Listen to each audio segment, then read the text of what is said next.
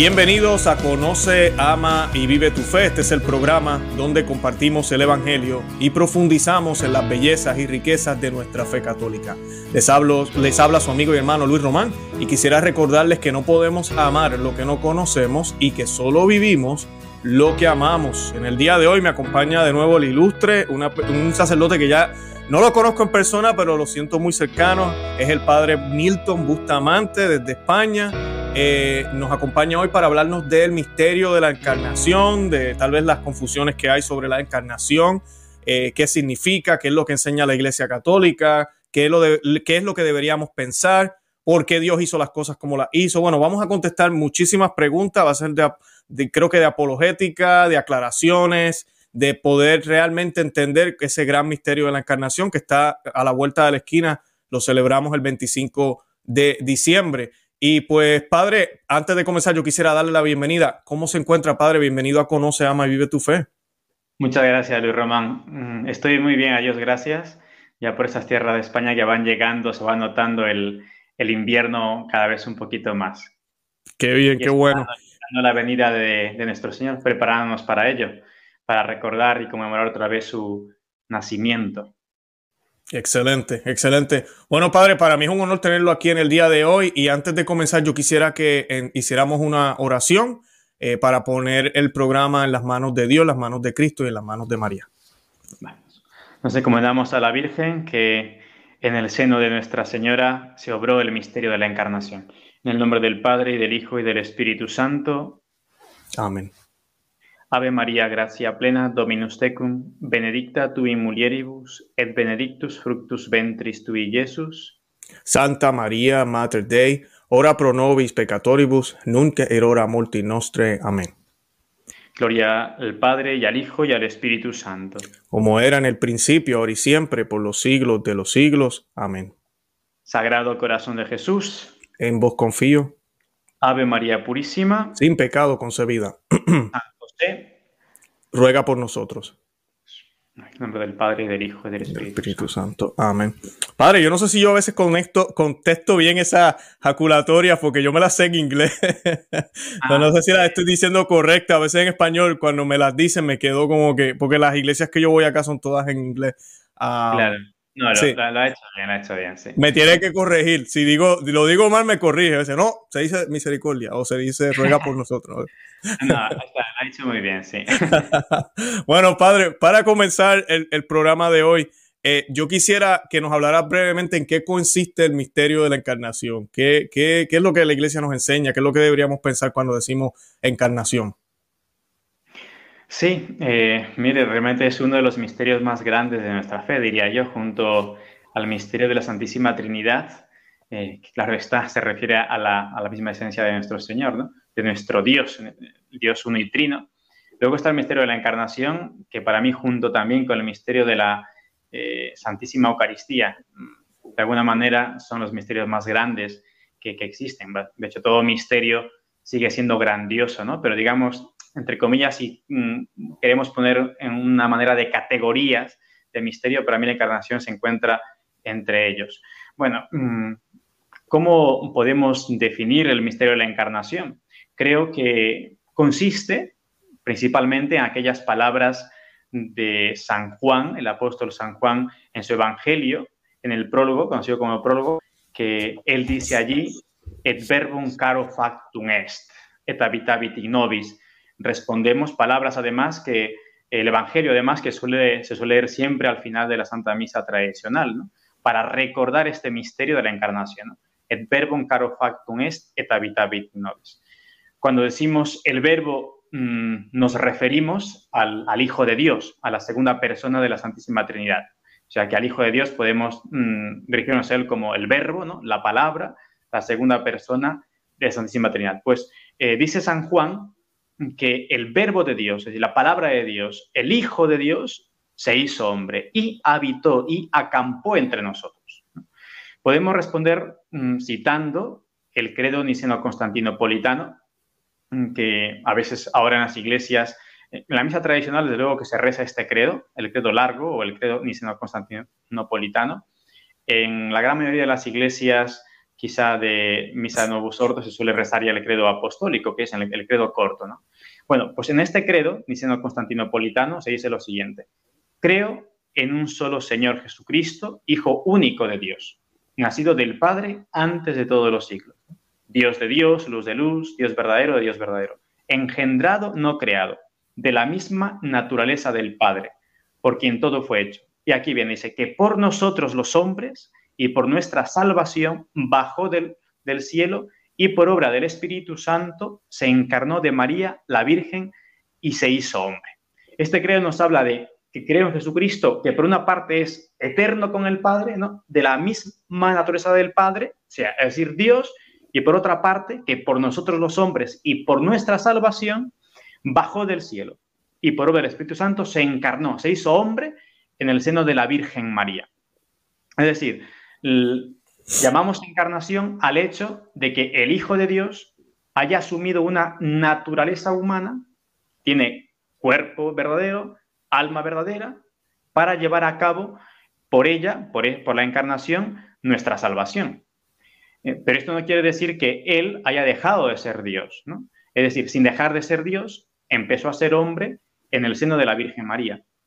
Por eso es, Él es Dios verdadero y es hombre verdadero. Esto significa que sea, esto no significa que sea en parte Dios y en parte hombre, es decir, medio Dios, medio hombre, sino que es Dios enteramente y hombre enteramente. Es Dios y hombre verdadero al mismo tiempo.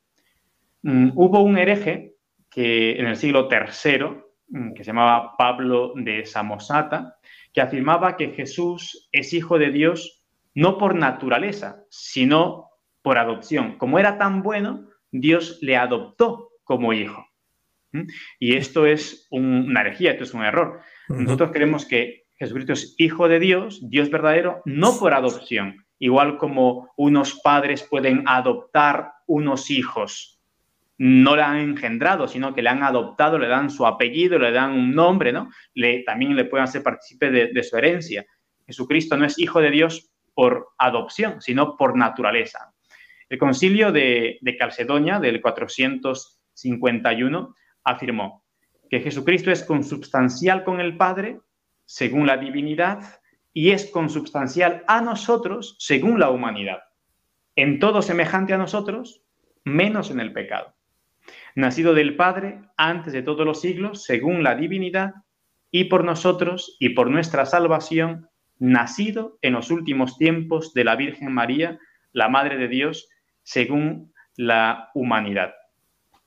Todo esto Mm, se conoce como la unión hipostática. La unión hipostática es hipóstasis, en griego significa persona, es decir, la unión hipostática es que en la persona del verbo, que es la segunda persona de la Santísima Trinidad, en el Hijo, en el verbo, en la segunda persona se une la naturaleza divina con la naturaleza humana que mm, asume en el vientre de la Virgen María. Es decir, en la persona del verbo eh, se, encuentran unidas estrechamente, totalmente, naturaleza divina, porque Él es, él es Dios, y naturaleza humana que toma de la Virgen. De, esta manera, el verbo de Dios se hace hombre, es decir, que en la persona divina se unen naturaleza humana y naturaleza divina. Eh, en, resumen, esto sería la, la, la encarnación del verbo de Dios, el misterio de la encarnación. Eh, técnicamente se conoce así, ¿no? Es la unión hipostática de ambas naturalezas, humana y divina, en la persona del verbo. Y mira, esto es maravilloso porque las características que también definieron los concilios, Calcedonia, de, esta unión hipostática de, las dos naturalezas, es que es una unión sin confusión, es una unión sin cambio, es una unión sin división, es una unión sin separación. Eh, pero este misterio de la encarnación no se ha deshecho.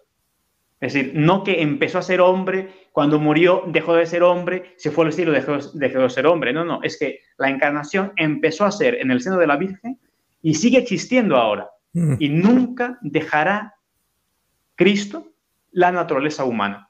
Es un compromiso de Dios, un sí para siempre, tan distinto a nuestros compromisos y a nuestras palabras, que decimos un sí y luego cambiamos de opinión, ¿no?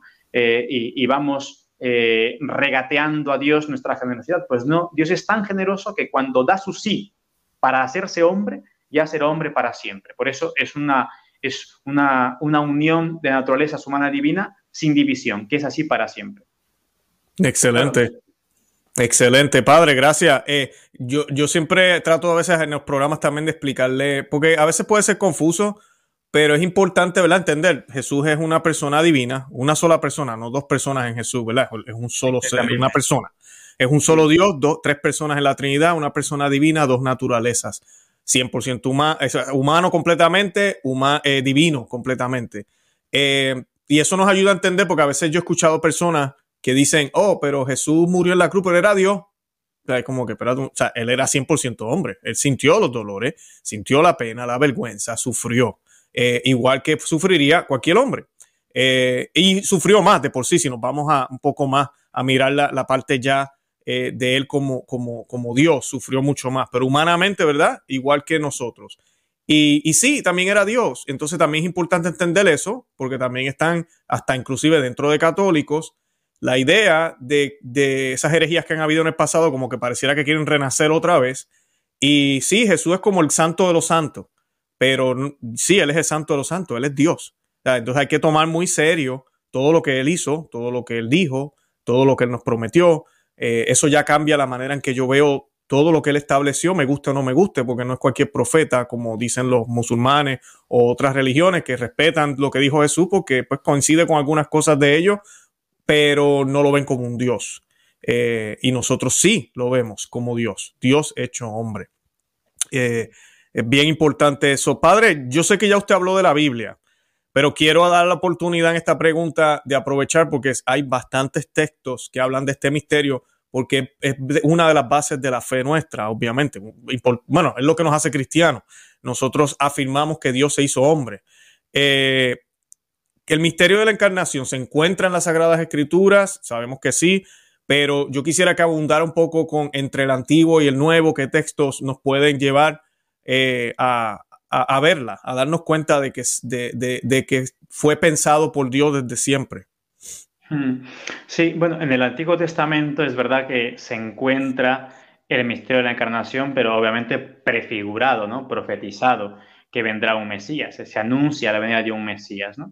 Entonces, no sabemos eh, con certeza hasta el momento que se cumplen qué profecías se refieren eh, eh, concretamente a la encarnación. Pero sí es verdad que ya en el Antiguo Testamento se encuentran esas profecías que se anuncia la encarnación del Hijo de Dios.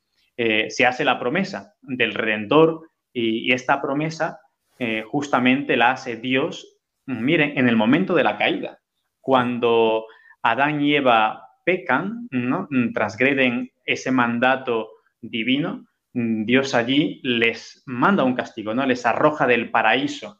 Eh, pero en ese momento, mm, Dios en su misericordia infinita no abandona al hombre a su suerte, ¿no? Decir, mira, me has transgredido, me has ofendido, ahora yo no quiero saber nada de ti, estás condenado para siempre, ¿no? Que en ese momento también del hundimiento, del pecado de Adán y Eva, por lo tanto, eh, donde viene también nuestro hundimiento, porque heredamos el pecado de Adán y Eva, en ese momento Dios, que es tan bueno, tan misericordioso, eh, hace la promesa del Redentor, del Mesías, Y es el momento de la caída.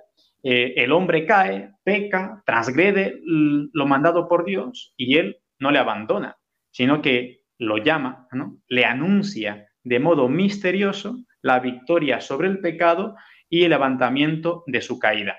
Y esto lo encontramos en, narrado, por ejemplo, en, Génesis 3.15, que nuestro Señor mm, dice, ¿no? E, enemistad pondré entre ti y la mujer, entre tu linaje y su linaje. Él te pisará la cabeza mientras acechas tú su talón. Esto le lo pone pues dirigiéndose a la serpiente, ¿no? que es la que había tentado a Adán y Adán después hace caer perdón, a Eva y Eva luego hace caer a Adán, eh, pues le dice, ¿no? Que va a poner enemistad entre la descendencia de una y de otra la mujer. Bueno, la descendencia justamente de la mujer, esta mujer es vista, eh, ha sido siempre vista por la tradición, por los padres de la iglesia, como la mujer. Pues la descendencia de esta mujer, que es la Virgen María, justamente de nuestro Señor. Entonces va a haber esa enemistad. Y aquí podemos encontrar el, anuncio, el anuncio de la encarnación del Antiguo Testamento. Este pasaje es conocido, eh, ha sido nombrado así como el protoevangelio. Es el anuncio del nuevo Adán por ser el primer anuncio del Mesías Redentor. Anuncio al mismo tiempo que es de un combate entre la serpiente y la mujer, es decir, la Virgen María y por lo tanto su descendencia, que es justamente nuestro Señor y también nosotros, porque también somos descendencia de la Virgen María. Y al final, no solamente que va a haber un combate, sino que anuncia Dios la victoria final de, la descendencia de, la Virgen, la victoria de Cristo y también nuestra, nuestra victoria si estamos unidos a Cristo. También hay otro pasaje que se anuncia la, encarnación, también muy conocido este pasaje que es de Isaías 7:14, donde se dice que el Señor mismo va a daros una señal. Mirad, una doncella está encinta y va a dar a luz un hijo, al que pondrá por nombre Emmanuel. Son las palabras de Isaías 7:14. ¿no? Y aquí dice que Dios nos da una señal, una señal que es la siguiente. Una doncella, dice, está encinta y va a dar a luz. Mire, ese pasaje también se ha utilizado para justificar la virginidad de la Virgen María. Porque si una doncella está encinta y va a dar a luz, ¿quién da luz? La misma doncella, la misma virgen, sin perder su virginidad, ¿no? Bueno, pero en este caso lo tomamos como un anuncio también de, la encarnación. Se anuncia aquí la concepción y el parto virginal de María. Y, la encarnación, claro, que el Emmanuel que significa Dios con nosotros. Bueno, esto es en cuanto hay más textos del Antiguo Testamento, pero no voy a abundar en ellos. Vayamos al Nuevo Testamento, fijémonos, claro está, en, los Evangelios, que son los relatos de la vida de nuestro Señor, escritos pues por, por sus apóstoles, muchos de ellos, o otros que eran discípulos de, los apóstoles, como por ejemplo San Marcos. Mm, de una manera especial está en los Evangelios mm, de Mateo y Lucas, que narran el misterio de la encarnación cada uno a su manera, claro. Eh, Lucas, por ejemplo, cuenta más detalles, porque muy probablemente la Santísima Virgen le contó esos detalles, porque Lucas era como un historiador que también escribió Hechos de los Apóstoles, que investigaba, no preguntaba. Y claro, Lucas, es verdad, tiene una narración preciosa sobre el momento de la encarnación, porque cuenta el diálogo que hay entre la Virgen María y el, el arcángel San Gabriel que le anuncia Claro, ¿quién sabía los detalles? Lo sabía la Virgen María y muy probablemente fue ella misma quien contó a San Lucas, ¿no? Mm, esos detalles que la Virgen María pues cuenta son preciosos. Mm, Marcos, mm, por su parte, inicia su evangelio narrando directamente la vida pública de, Jesús, diciendo, él dice, San Marcos dice, eh, comienzo del evangelio de Jesucristo, Hijo de Dios, dejando claro que Jesús es Dios y hombre verdadero del inicio. ¿no? Voy a, leer el relato mm, de San Lucas, porque es muy precioso, es bueno recordarlo, recordarlo y meditarlo siempre, porque son palabras preciosas. Dice, el ángel, ¿no? Mm, se presenta a, la Virgen y lo primero que dice el ángel es, alégrate María, llena de gracia. Claro, eh, la pena es que nos acostumbramos a contemplar el misterio de la encarnación, pero claro, cuando el ángel Gabriel es enviado por Dios que anuncie a esta doncella, a esta virgen, a esta aldeanita, podemos decir, eh, que se ella va a ser la madre de Dios, a pedirle su consentimiento, el ángel Gabriel estaría pues como atontado, ¿no? Así, va, madre mía, aquí el Hijo de Dios se va a ser hombre, claro. Y se pensaba él que iba a presentarse ante una mujer pues normal, sencilla, el común, pues un poco buena, cumple las escrituras, etcétera, ¿no? Pero claro, cuando llega delante de la Virgen, claro, es como que se da un portazo. El, arcángel San Gabriel mm, se queda como tartamudo y sin palabras y, que empieza a decir, alégrate María, llena de gracia, el Señor está contigo. Miren que los ángeles están contemplando siempre la cara de Dios, están contemplando cara a cara a Dios, están en la presencia de Dios. Claro, eh, el arcángel Gabriel baja del cielo y cuando ve a la Virgen se encuentra que ella está llena de Dios, no, le dice, el Señor está contigo. O sea, yo que contemplo la cara de Dios, estoy viendo a Dios dentro de ti. Llena eres de gracia.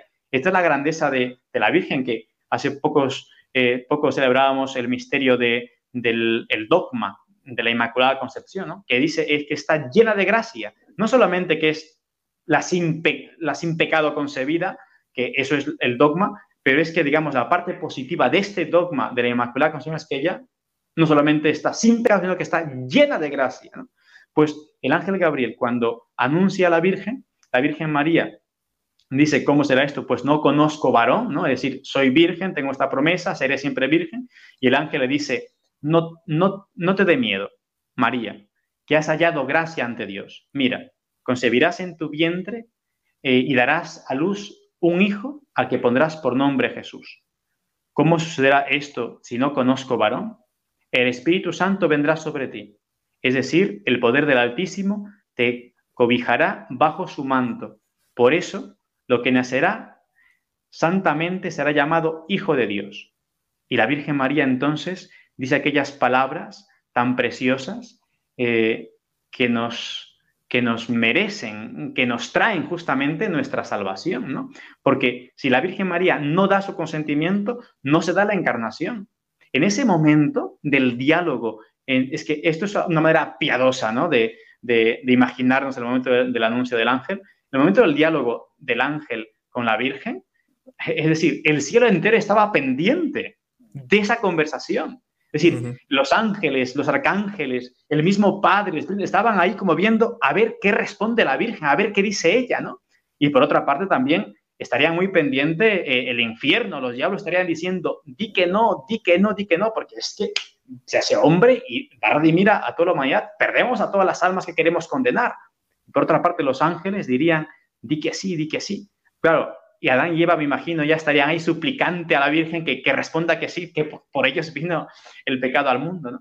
Y entonces en ese momento, la Virgen cuando conoce la voluntad de Dios y sabe el poder infinito de Dios, que para Dios nada hay imposible, tal como le dice el ángel, entonces la Virgen María responde aquellas palabras, fiat mi secundum verbum tuum. Ex la domine, fiat mi secundum verbum tuum. He aquí la esclava del Señor hágase mí según tus palabras. Y en ese momento del fiat mi secundum verbum tum se obra el misterio de la encarnación. Algo maravilloso. Eh, muchos santos han dicho, santos padres también han dicho, que ese fiat de la Virgen, ese hágase de la Virgen, es mucho más poderoso, podemos llamarlo así, que el fiat de la creación de Dios.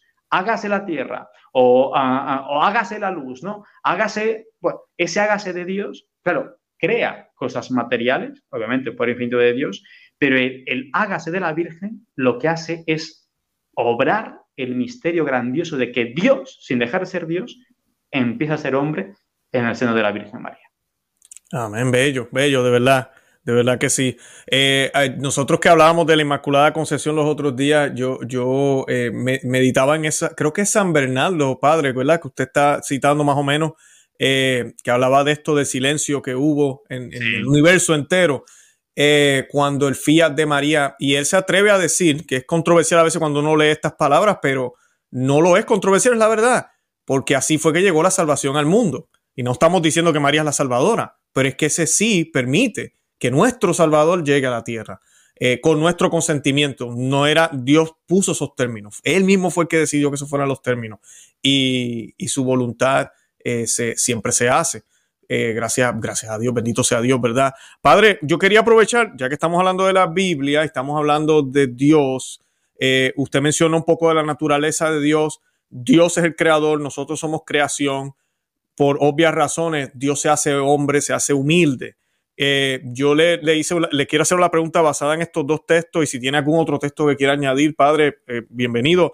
Filipenses 2.7 y Segunda de Corintios 8.9, ¿verdad? Que San Pablo profundiza un poco en esto eh, eh, y también es relacionado con la encarnación. ¿Qué me puede decir de eso?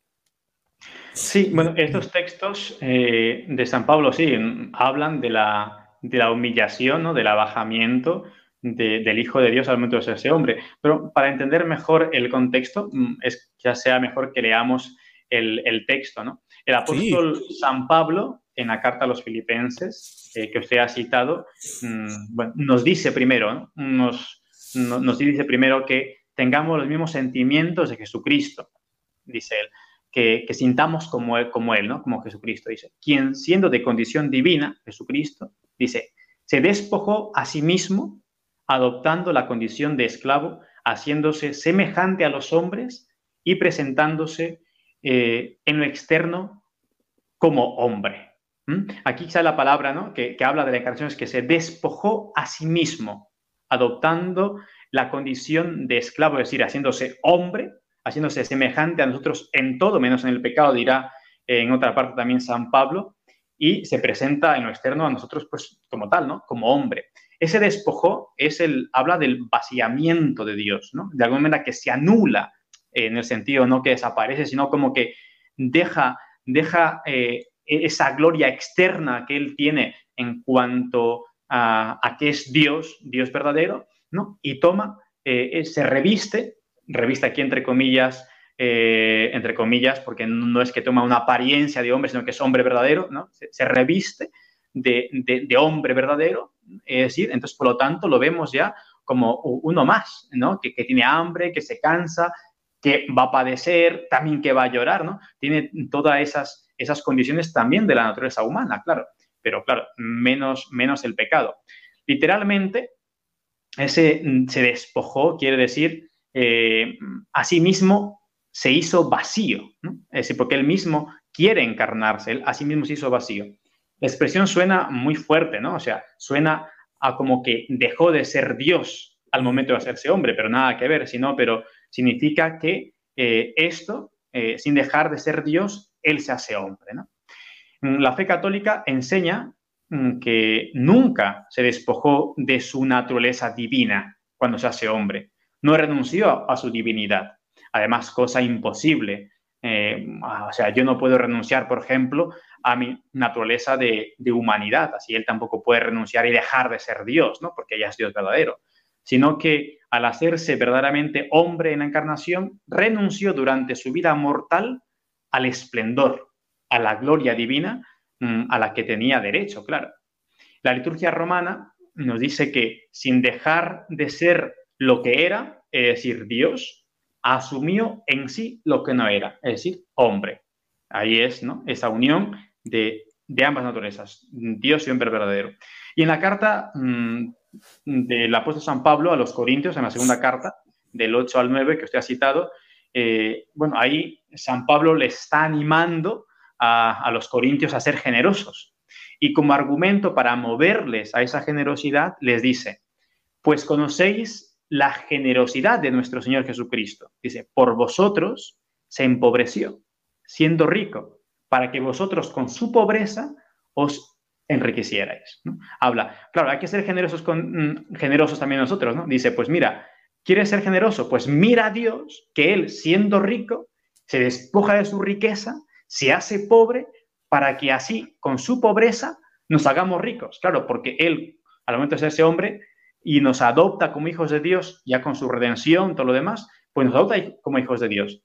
Nos eleva eh, de esclavos a la dignidad de ser hijos de Dios. Y qué mayor riqueza realmente que ser hijo de Dios, ¿no? ¿En, qué cabeza realmente eh, puede caber en que Dios se haga hombre? Y esto es el abajamiento esto es el renunciamiento, esto es el empobrecimiento, entre comillas, si queremos llamarlo así, como dice San Pablo que hizo pobre en el sentido de sí, que, eh, que se hace hombre, ¿no? Porque es una humillación, es una humillación que Dios se haga hombre, es una humillación porque es, como decir que, que si, supongamos que las ratas pecan, y entonces para que las ratas mm, sean redimidas, Dios mm, mm, dice a una persona, a un hombre, digamos, me dice a mí, pues mira, eh, Padre Nilton, te vas a hacer rata para redimir a las ratas. Entonces, pero sin dejar de ser hombre, te vas a volver rata. Claro, o sea, supone una humillación a un hombre volver a ser rata, porque está, por decirlo así, bajando de categoría, ¿no? De naturaleza, porque la naturaleza humana está por encima de la naturaleza animal, aunque ahora te, te lo quieren poner todo ahora mismo a, la par, ¿no? Los animales a veces están por encima de, la naturaleza humana, ¿no? Pues está por debajo. Pero Dios que está por encima, sin dejar de ser Dios, ¿no? El verbo se va a ser hombre, pero mm, supone un abajamiento, ¿no? Supone un empobrecimiento en ese sentido, un, un vaciarse. Pues mire, que yo me haga rata para redimir a las ratas o a las cucarachas, pues bueno, sí, supone un abajamiento, pero tampoco hay tanta diferencia. Al fin y al cabo, somos, somos también animales, somos también animales racionales, pero somos animales, ¿no? Pero, o sea, hay mucha más distancia entre que Dios se haga hombre y entre que yo me haga rata, animal, para redimir a los animales. O sea, hay mucha más distancia en eso, que Dios haga hombre, en que yo me haga un animal. Pues esto es justamente el misterio de la encarnación, que es el amor infinito de Dios que quiere rebajarse, como dirá San Pablo, quiere vaciarse, quiere empobrecerse para redimirnos. Eh, había un hereje, Arrio, en los primeros siglos también, que decía que, la Virgen María no es madre de Dios, ¿no? Porque eh, el que nace de la Virgen es una persona humana, lo que usted decía antes, ¿no? No es persona humana, es naturaleza humana, cuerpo y alma, pero es una sola persona, la persona divina, con dos naturalezas, ¿no? Decía él, es un insulto llamar a la Virgen Madre de Dios, porque Dios, decía él, no puede nacer, Dios no puede llorar, Dios no puede sufrir, no puede hacer nada de eso. Pero claro, yo entiendo a Arrio que el pobre no podía comprender, como también nosotros no podemos comprender este gran misterio. Pero ahí a decir que, que no se ha hecho hombre ya, ya es distinto, ¿no? Es verdad. ¿En qué mente cabe que Dios, Dios mismo, que es omnipotente, que es omnisciente, que es inmutable, que es invisible, eh, glorioso, tome cuerpo y alma en el vientre de una mujer para que luego camine entre nosotros? Solamente esto de que Dios, omnipotente, inmutable, invisible, se haga hombre, solamente es capaz de ocurrírselo a mismo Dios.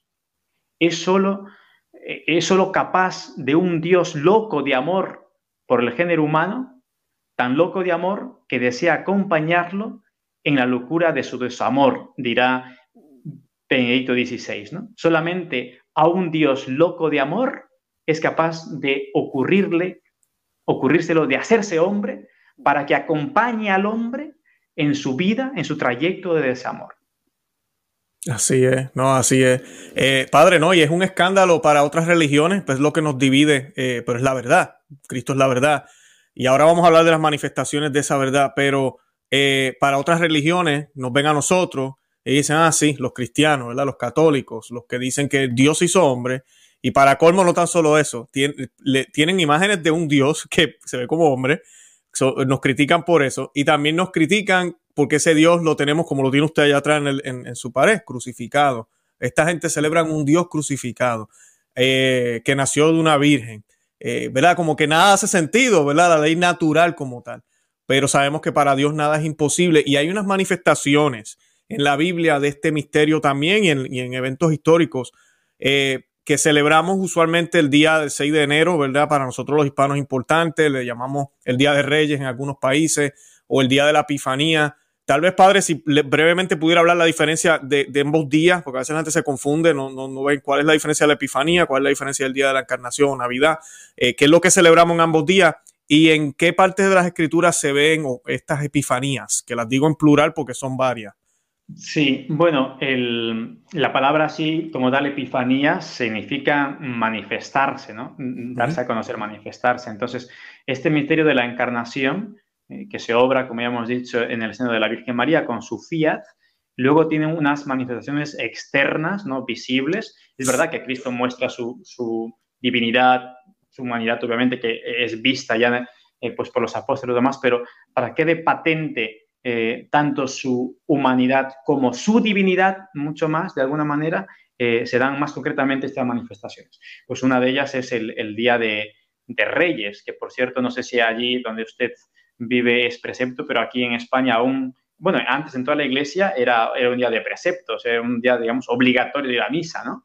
Sí, es pues, obligatorio, eh, pero trabajamos. Lamentablemente las empresas privadas acá no, no cierran. Sí, claro, claro. Es, es, lo que pasa cuando ya la cristiandad ha desaparecido. Antes los, los, gobiernos pues permitían todas estas fiestas religiosas. La Inmaculada aquí aún se sigue conservando como un día eh, que, que, no es trabajo, es mm, fiesta, como se llama, ¿no? Aún, aún lo siguen conservando, pero bueno, algún día se lo cargarán porque no quieren dejar ningún vestigio de, de cristiandad ni de la fe, ¿no?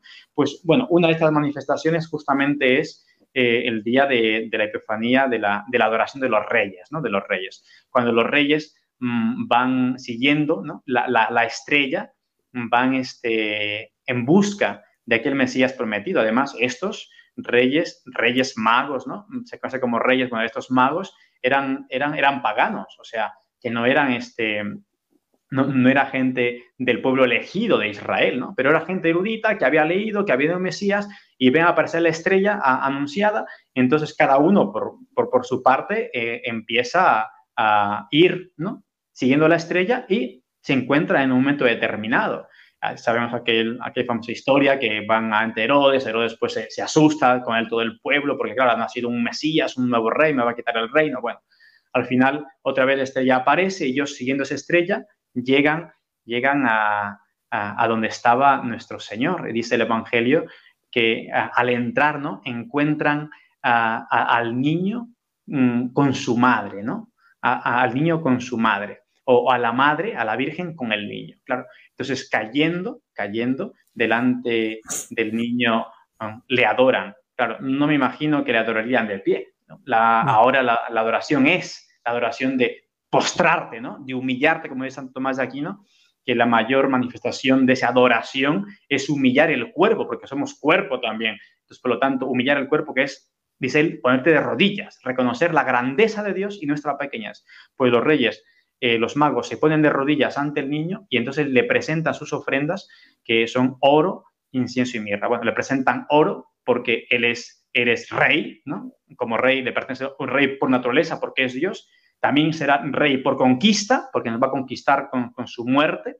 Luego le presentan incienso, porque reconoce en él su divinidad, porque el incienso es, eh, es la ofrenda ¿no? que, que, se entrega a Dios, ¿no? es la, oración que sube, ¿no? la oración que sube, pues el incienso se ofrece a Dios. Eh, por lo tanto, al ofrecerse el incienso, le reconocen que Él es Dios. Y luego le ofrecen la mirra, están reconociendo ahí justamente su humanidad, ¿no? que es hombre verdadero, es decir, están como preanunciando que este niño, que es Dios, eh, va a morir un día y por lo tanto se va a necesitar la mirra, ¿no? La mirra para cubrir sus, heridas como un bálsamo. Aquí se anuncia, aquí Jesucristo manifiesta, aún él siendo un bebé, en brazos de la Virgen, que por cierto, ¿no? Es curioso cuando dice encontró al niño con su madre, Chesterton dirá, qué curioso, ¿por qué el Evangelio dice eso? ¿no? Porque si a un niño con quién encuentras, a un bebé, dice, encuentras con su madre, no encuentras al niño ahí solo, ¿no? Encuentras con su madre. Dice, pero es que eh, se narra aquí en el Evangelio esto para decirnos que si queremos ir a Jesús, vamos a encontrar siempre, siempre a la Virgen. Y si vamos a la Virgen, vamos a encontrar siempre a Jesús. Esta, esta parte es muy bonita que comenta Chesterton, que es muy preciosa también en el hombre eterno. Bueno, esta sería la primera manifestación de los reyes. Luego está eh, la otra manifestación que, que, es en el, en el momento del bautismo del, del Señor, donde Él que no necesita ser bautizado porque no tiene pecados, no necesita convertirse, sino para que mostrar una vez más que asume nuestros pecados, que no son los suyos, pero asume nuestros pecados, él quiere ser bautizado por, por Juan, que dice, hace, hace falta que se cumpla toda justicia, le dirá Juan. Entonces, San Juan el Evangelio, el, perdón, el Bautista, ahí es cuando le bautiza y es cuando ahí desciende, baja sobre nuestro Señor aquella voz. Bueno, baja el Espíritu Santo en forma de paloma y se escucha la voz, este es mi Hijo amado, escuchadlo. Mi Hijo amado. Pues ahí manifiesta también Jesucristo como hombre, manifiesta su divinidad porque el Padre habla que este es su Hijo amado, ¿no? Escuchadlo. ¿A quién se escucha? A Dios, o sea, hacerle caso a Dios. Y la otra manifestación es en el momento en que se obra eh, el milagro, el milagro de la, del, del, vino, ¿no? Mm, del agua que se convierte en vino. El milagro allí que justamente también la Virgen María intercede cuando va a decirle a Jesús, eh, no tienen vino, Jesús dice, mujer, a ti y a mí qué, narrado por, por San Juan justamente. Y, pero la Virgen María le manifiesta su deseo y la Virgen María, muy pillina ella, dice, bueno, bueno, va allá a buscar a los, a los sirvientes, dice, eh, haced lo que él os diga, ¿no? Entonces van a Jesús, eh, ¿qué tenemos que hacer? Y Jesús diría, uy, mi madre, mi madre, ¿cómo me conoce? ¿Cómo sabe que no le puedo negar nada a ella porque es mi madre, ¿no? Entonces Jesús manda a llenar las tinajas de agua y, Jesús luego pues multiplica, perdón, multiplica, convierte el agua en, vino. Eh, otra vez, otra vez, la manifestación de su divinidad, porque Él obra así el primer milagro. ¿Quién puede obrar milagros? Solamente Dios. Si santos han obrado milagros, ha sido porque Dios ha obrado milagros por medio de ellos. Pero Jesucristo obra el milagro por sí mismo porque Él es Dios. ¿no? Ahí tenemos las manifestaciones, las epifanías que decimos de la encarnación. Excelente. ¿Y era necesaria la encarnación del verbo, Padre?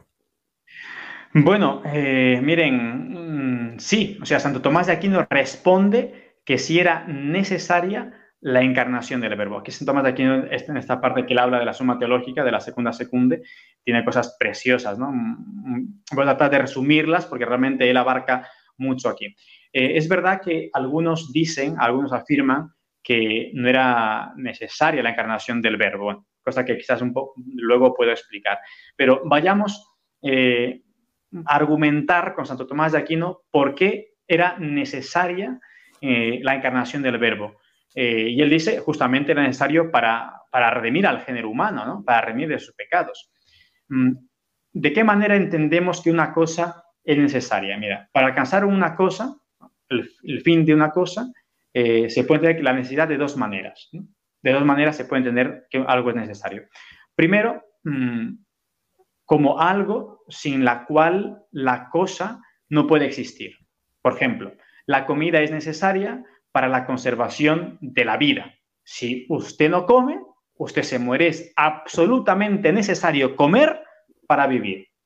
Es una manera de necesidad. Luego hay otra manera de necesidad, que es como o algo con lo cual se puede alcanzar un fin de modo más perfecto y conveniente. Yo para ir de aquí a Barcelona, puedo ir de, manera distinta. Puedo ir caminando, puedo ir en caballo, puedo ir en coche, puedo ir en avión, vale, pues entonces, si yo quiero alcanzar ese fin de manera mm, pues más necesaria y conveniente, más perfecta, entonces yo utilizo pues el avión o, el coche o el caballo, pues tardaré mucho más, digamos, caminando o, o arrastrándome, pues entonces es necesario para alcanzar de una manera más perfecta un fin, en este caso, el ejemplo que pongo, coger, por ejemplo, eh, tomar el, avión. Bueno, pues entonces, San Tomás de Aquino explica esto para decir de qué manera era necesaria la encarnación del verbo. Dice él, no era absolutamente necesaria de la primera manera, como que si no como, me muero. Es decir, si el verbo no se hace carne, yo no soy redimido. De esta manera no, porque Dios hubiese podido redimirnos de otra manera también, ¿no? Porque el poder de Dios no está limitado. Pero sí es verdad que era necesaria de la, de la segunda manera. Es decir, que la manera más perfecta de redimirnos justamente era por medio de la encarnación. Esto lo explicará también San Agustín, lo explica Santo Tomás de Aquino. El, San Agustín, él llega a decir, no pretendemos que Dios, a cuya potencia todas las cosas están igualmente sometidas, no tenía otro medio para salvarnos, sino solo que no había modo más a propósito, es decir, más perfecto para sacarnos de nuestra miseria que mediante la encarnación. Para probar esto, mm, dirá Santo Tomás de Aquino, eh, bastará considerar lo siguiente, ¿no? Desde, desde un punto de vista de nuestro progreso en el bien, convenía que Dios se encarnase. Dice, nuestra fe se hace más cierta por medio de la encarnación, puesto que cree a Dios mismo que habla eh, por eso, dice San Agustín, para que el hombre camine más confiadamente hacia la verdad, el Hijo de Dios, que es la misma verdad, haciéndose hombre, ha constituido los fundamentos de nuestra fe. Eh, no que creemos porque dicen que Dios nos habla por medio de otro, sino que por la encarnación vemos que es el mismo Dios quien nos habla. Por lo tanto, nuestra fe se hace más cierta también nuestra esperanza se acrecienta. Dirá también San Agustín que eh, no hubo cosa que fuese tan necesaria para acrecentar nuestra esperanza como el que Dios nos demostrase cuánto nos ama. Ver que Dios me ama conlleva a tener mayor esperanza en sus promesas, ciertamente, ¿no? Mm, Dios quiso hacerse hombre eh, a fin de que el camino a Dios se mostrara fácil a todos los hombres. De modo que incluso los niños, también dirá Santo Tomás de Aquino, los niños pudieran amar a Dios y pensar en Él como semejante a ellos. Y así fueran progresando paulatinamente hacia lo perfecto. Porque claro, miren, cuando eh, el hombre ve que Dios mismo se ha hecho hombre, que Él se ha hecho niño, que Él ha sido joven, que Él ha sufrido, que Él ha muerto, que Él ha resucitado, claro, nuestra esperanza se afianza. Y dice, dice Santo Tomás de Aquino, hasta los mismos niños pueden amar a Dios, porque cuando nace, en Navidad que contemplamos al niño Dios hecho hombre es pequeño, es que es el misterio de que Dios hecho niño. Sí, o sea, los niños pueden amarle porque le ven cercano a él, ¿no? Semejante a ellos, los niños. Bueno, explica, sigue Santo Tomás de Aquino explicando también que nuestra caridad se inflama sobremanera por este misterio de la encarnación. Otra vez cita Santo Tomás a San Agustín, dice, ¿cuál es la causa que ha decidido a Dios mm, a su venida, sino el mostrarnos su amor? Si hasta ahora vacilábamos en amarle, que al menos no vacilemos ahora en devolverle amor por amor. Claro, uno dice, si antes vacilábamos en amar a Dios, le amo, no le amo, ¿qué me ha mostrado para, para que yo le ame? Dice, a ver, si antes vacilabas, ahora no vaciles, aún no dudes en amarle, porque estás viendo que Él te ama con locura que hace ese Dice, pues devolvamos amor por amor. Esto lo explica Santo Tomás de Aquino en obra que tiene de y Fidei, también explica algo semejante, que, que dice, para provocar nuestro amor hacia Dios, nada pudo valer más que el hecho mm, de que el verbo, a fin de reparar nuestra naturaleza, la asumiera, de modo mm, él mismo fuera Dios y hombre. Dice, en primer lugar, porque aquello por lo que más se demuestra cuánto ama Dios al hombre es el hecho de que por su salvación quiso hacerse hombre. Y no hay nada que incite más a amar que el hecho de saberse amado. Claro, pues yo me veo amado por Dios, por lo tanto, pues yo le amo también a Él, le devuelvo ese amor, ¿no? Eh, por eso también era necesaria la encarnación, porque Dios así me demuestra cuánto me ama para que yo también le ame a Él. Bueno, explica San Tomás muchas más cosas. Eh, cito lo, último, porque si no sería muy largo mm, lo que explica aquí Santo Tomás de Aquino. Dice, se encarnó también para movernos al bien obrar, dándonos el más alto ejemplo con su vida. Eh, San Agustín dice, no había de seguir al hombre que podíamos ver, sino a Dios, que no podíamos ver. Así, para mostrarse al hombre y para que el hombre le viera y le siguiera, Dios hizo hombre.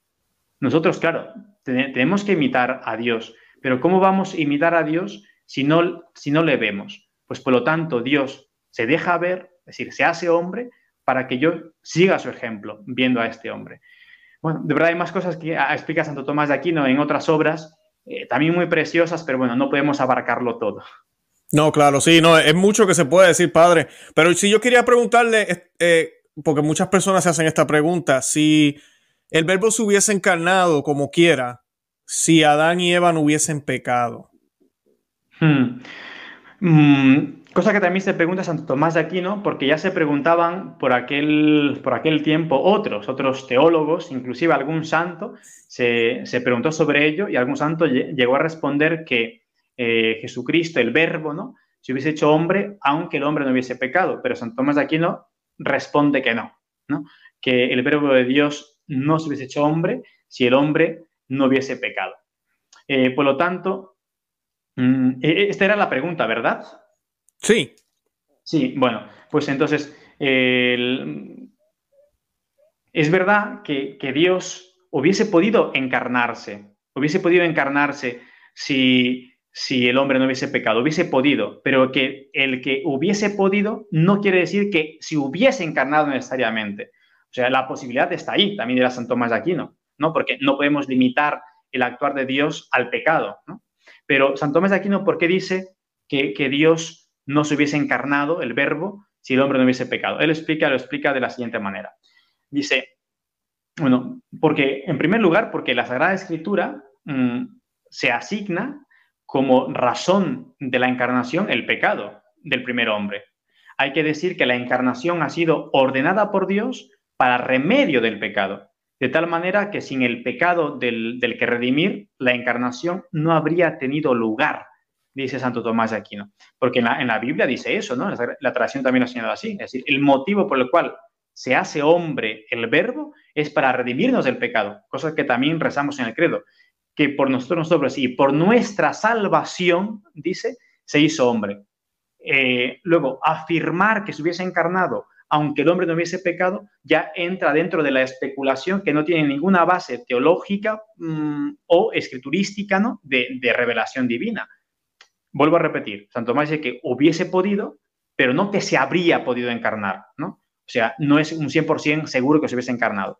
Bueno, y Santo Tomás, pues citando a San Agustín, dice, el Hijo de Dios vino a buscar y a salvar lo que había perecido y no hubiera venido si el hombre no hubiese pecado.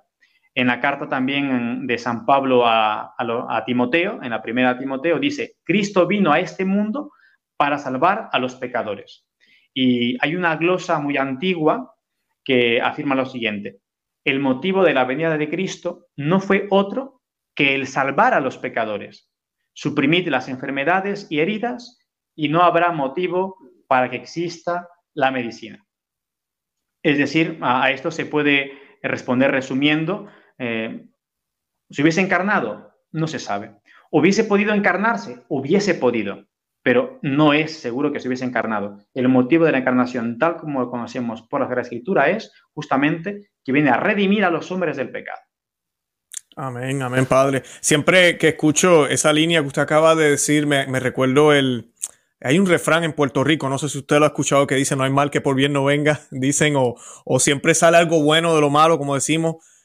Eh, en Dios, Dios es, tan, Dios es tan perfecto. Yo siempre le digo a, amistades cuando hablo de estos temas en el lenguaje coloquial, yo siempre digo que el Señor, Dios siempre se sale con la suya. No importa lo que nosotros hagamos, no importa lo que Satanás haga, no importa, porque lo vemos en la escritura siempre se sale con la suya. Entonces, hasta por el grave pecado que destruyó toda su creación, que perfecta era, vino lo más perfecto y lo más increíble que fue él encarnarse en su misma creación. Eh, siempre se sale con la suya, siempre. O sea, no, no, no, no, no, no estoy diciendo que qué bueno que pecaron, no me tomes a mal, ¿verdad? No estamos diciendo qué bueno que Adán y Eva pecaron, porque si no Jesús no hubiese venido.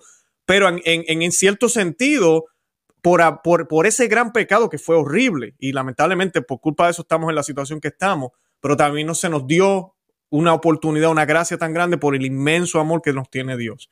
Y pues como dije, se sale con la suya. Claro, también, de hecho, en el pregón pascual mmm, cantamos aquel día en la vigilia pascual, ¿no? Eh, donde comemoramos la resurrección de nuestro Señor, se viene a decir algo realmente fortísimo, fortísimo, donde se dice, oh feliz tal culpa tal pecado de Adán y Eva que mereció tan gran redentor. Es decir, de alguna manera como que se está alabando el pecado, no por ser el pecado en sí mismo, sino porque este pecado, esta, este desorden, esta maldad, ¿no? nos trajo algo más grande, que es este Redentor, Cristo, que se hace hombre por nosotros. Bendito Dios. Sí, por ahí es que voy yo. Sí, que no quiero que me interpreten. Uy, Luis está contento de que pecamos. No, no es eso. bueno, la, otra pregunta, padre. Eh, ¿Fue conveniente que la encarnación hubiese sucedido o se realizase de parte de Dios en el momento en la historia en que ocurrió? Hmm.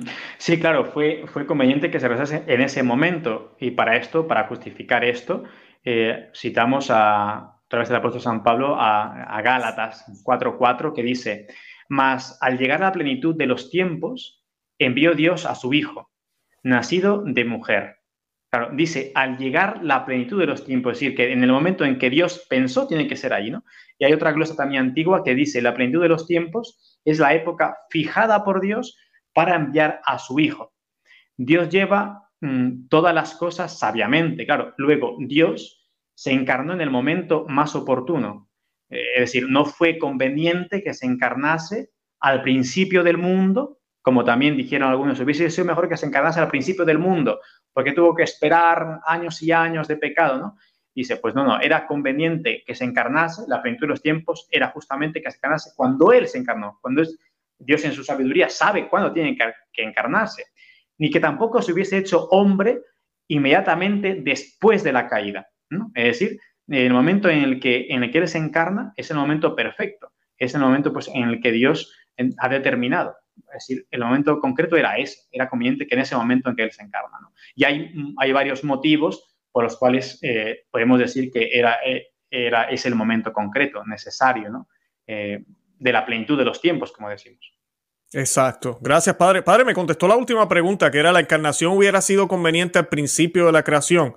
Eh, no sé si iba a añadir algo más eh, sobre eso. Sí, pues puedo añadir más cosas también. Mm, claro, está, tengo que decir a los que escuchan que nada de lo que digo es mío. ¿eh? Todos son citas de santos y sobre todo de Santo Tomás de Aquino. Santo Tomás de Aquino justamente responde ¿no? que la encarnación mm, no hubiera sido necesaria al principio de la encarnación. Y él da varios motivos. Bueno, voy a nombrar, nombrar tres motivos. Dice él, eh, por razón del mismo pecado. Dice, tuvo su origen el pecado en la soberbia, por lo que era preciso que el hombre, para ser salvado, eh, se humillase y reconociera la necesidad de un libertador.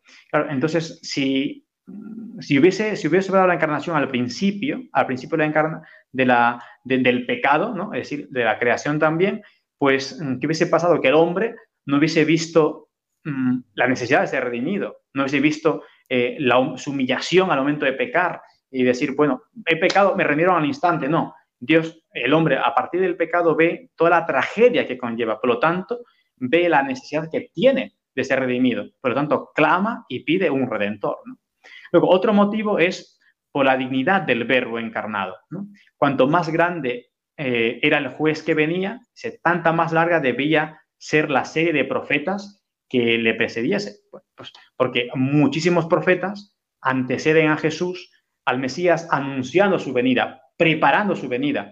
Cuando, pongamos un ejemplo ¿no? gráfico para que se entienda esto, cuando el, Papa va a visitar mm, algún país, no dice, eh, que voy mañana y, llega así, no, es que se anticipa, no sé, un año, dos años con anticipación, y ¿qué es lo que hacen? Pues hacen toda una preparación, un recibimiento en el aeropuerto, eh, si das por aquí, si estás por allá, o sea, le, montan allí toda la fiesta, ¿no? Le montan toda la fiesta. Bueno, pues como el Mesías iba a venir, era tan grande, y es Dios mismo, por lo tanto, mm, era conveniente que su venida fuese preparada, fuese anunciada por los profetas, ¿no? Es otro motivo por lo cual. Luego, y el último motivo es para que no se entibiase la fe con el excesivo transcurso del tiempo, pues dice nuestro Señor que se enfriará la caridad de muchos. También dirá en otra parte él, mm, cuando el Hijo del Hombre vuelva, ¿no? En su segunda venida, encontrará fe en la tierra, dice él.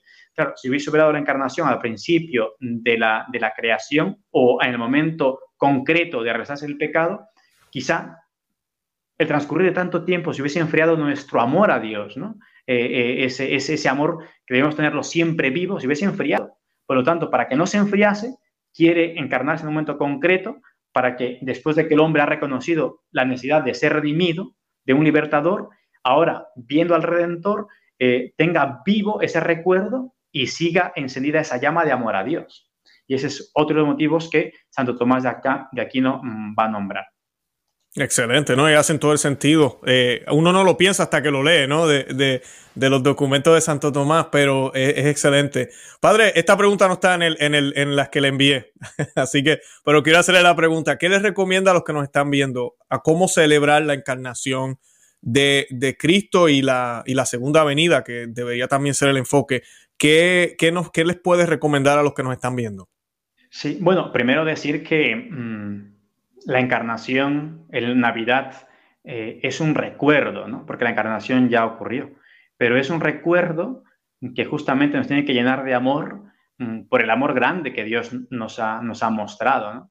Eh, no es como la Santa Misa, no es un simple recuerdo, por ejemplo, sino que es la actualización del sacrificio de la cruz. ¿no? Eh, mm, por lo tanto, ahí vivo, estoy viviendo el misterio también de, de, su muerte su pasión en la Santa Misa. Pero Navidad es un recuerdo, pero es un recuerdo que me tiene que llevar a considerar el amor grandísimo de Dios por nosotros. El consejo que yo les daría, miren, voy a citar a, Chesterton. Chesterton, eh, él dijo lo siguiente, debemos reaccionar mm, contra la pesada inclinación de las fatigas. Es casi imposible conservar la frescura de los hechos cuando llegan a sernos familiares. Y tratándose de hombres que arrastran pecado original, suele ocurrir que la familiaridad degenera en fatiga. ¿Mm? Es decir, en resumen sería que nosotros no nos acostumbremos a contemplar los misterios de Dios. No nos acostumbremos, por ejemplo, a ir a la Santa Misa como si estuviese yendo mm, a un mercado. Que, que no me acostumbre yo a recordar la Navidad, a celebrar la Navidad. Es decir, que no me acostumbre yo a contemplar la encarnación del Hijo de Dios. Porque ¿en qué cabeza cabe que Dios, siendo eterno, siendo poderoso, siendo invisible, se haga hombre por nosotros? O sea, tal, tal, tal como nosotros, menos en el pecado, pero como nosotros, que padezca, que muera, que nazca, que esté olvidado, arrinconado, que sea escupido. O sea, eso es una cosa mm, pasmante para nosotros el recordar la encarnación. Es decir, primero que no nos acostumbremos a contemplar este misterio, porque dirá el acostumbramiento, ¿no? En la inclinación de la fatiga, como dice eh, Chesterton, mm, mm, el, no conservar esa frescura de los hechos, eh, el, el, sernos familiares en ese sentido, luego lleva a nosotros, pues, a la fatiga. Es decir, ya no me asombro del misterio de la encarnación. Por lo tanto, la recomendación que yo les haría a los fieles es que nunca se acostumbren a contemplar el misterio de la encarnación. Acostumbrarse en el sentido de decir como que ya no me causa impresión, sino que siempre me debe causar impresión. Se cuenta de San Juan de Ávila que cuando él iba predicando por las calles con una campanita, antes no tenían móviles ni internet para enterarse de las noticias, que ahora nos enteramos todo al instante, pues digamos, la gente que más se enteraba por aquellos tiempos era pues la gente estudiosa, erudita, los sacerdotes, ¿no? Entonces él llegaba con una campanilla a un pueblo, a una ciudad, tocaba la campanilla, noticia, noticia, nueva noticia. Y toda la gente que era, estaba ávida de saber noticias y, cosas nuevas, iba a escuchar, a ver qué, ha pasado, ¿no? A ver qué, ha pasado. Decía, noticia, nueva noticia. Y todos ahí callaban y él decía, la nueva noticia es que el verbo de Dios se ha hecho hombre Decía, ah, hombre, eso ya lo sabemos, eso no es nueva noticia. Así quizás pasaba unos días, un mes y otra vez, otra vez, nueva noticia, nueva noticia. Ahora sí será verdad nueva noticia, ¿no? ¿Qué, ¿Cuál es la nueva noticia? Es otra vez la misma, que Dios se ha hecho hombre, que Dios se ha encarnado por nosotros. Pues es esto, que para nosotros sea una y otra vez nueva noticia, nueva noticia del misterio de la encarnación. Tanto es el amor a Dios, el amor de Dios, que le contemplaremos hecho un niño, Aquellas manos que hicieron el mundo son manos que ahora no pueden ni levantarse. Aquel Dios que lo hizo todo, ahora necesita que la Virgen María, que San José lo hagan todo, necesita de otros, ¿no? Y es esto, el misterio tan grande de la encarnación que, que dirá, dirá eh, también creo que dice 2016, lo grande de la encarnación eh, de nuestra fe cristiana no es que el hombre haya buscado a Dios, sino que Dios ha buscado al hombre. Dios viene a, nuestra, a nuestro encuentro, viene a buscarnos para llevarnos con Él. Pues contemplemos, eh, admirémonos de este gran misterio de la encarnación de esta manera, sin acostumbrarnos. Y luego, mm, no olvidemos que también en nosotros, cuando comulgamos, de alguna manera se obra ese misterio de la encarnación. Y por último, me gustaría fijarme eh, en la Virgen María, cuando el ángel Gabriel anuncia la encarnación, quizá la Virgen María estuvo de pie y, el ángel estaría de rodillas, ¿no? Entre comillas de rodillas porque es, es espíritu puro, ¿no? No, tiene cuerpo, pero vamos, como que se postraría ante la Virgen porque contempla en ella la llena de gracia y también es su reina, ¿no? La Virgen es su reina. Pero claro, cuando la Virgen María mm, tiene que decir el fiat mi secundum verbum seguramente allí yo creo que la Virgen María no se quedó de pie ahí la Virgen María se pondría de rodillas, porque en ese momento ella sabía que el Hijo de Dios venía a su vientre y se obraba el misterio de la encarnación. Iba a recibir al Hijo de Dios en su vientre.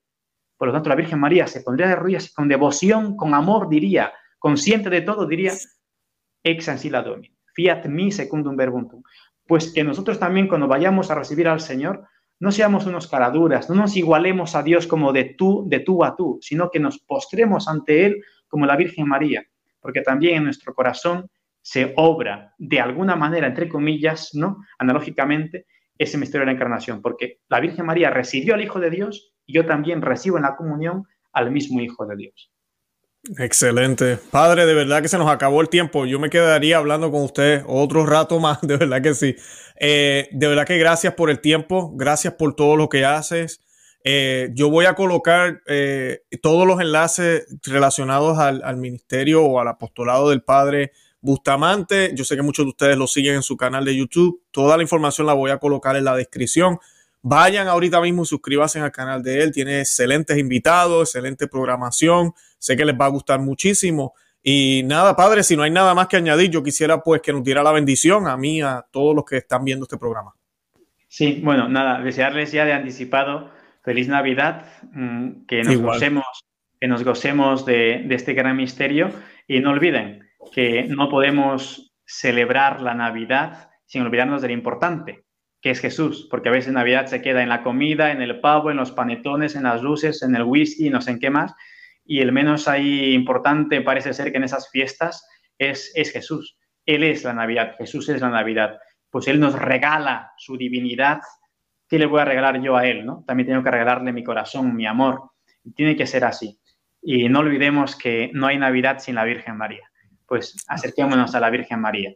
Amémosla de verdad, que ella es un amor de madre. El amor de madre es tan grande que nunca podemos olvidarla. ¿no? Tenemos una madre en la tierra, tenemos una madre en el cielo, pues amémosla de verdad, ya que a veces también es tan ofendida, porque su hijo también está ofendido. Pues acerquémonos con el corazón de la Virgen María estos días, con sus ojos, con sus labios, con su corazón, a contemplar al niño Jesús. Nuestro auxilio es el nombre del Señor, que hizo el cielo y la tierra.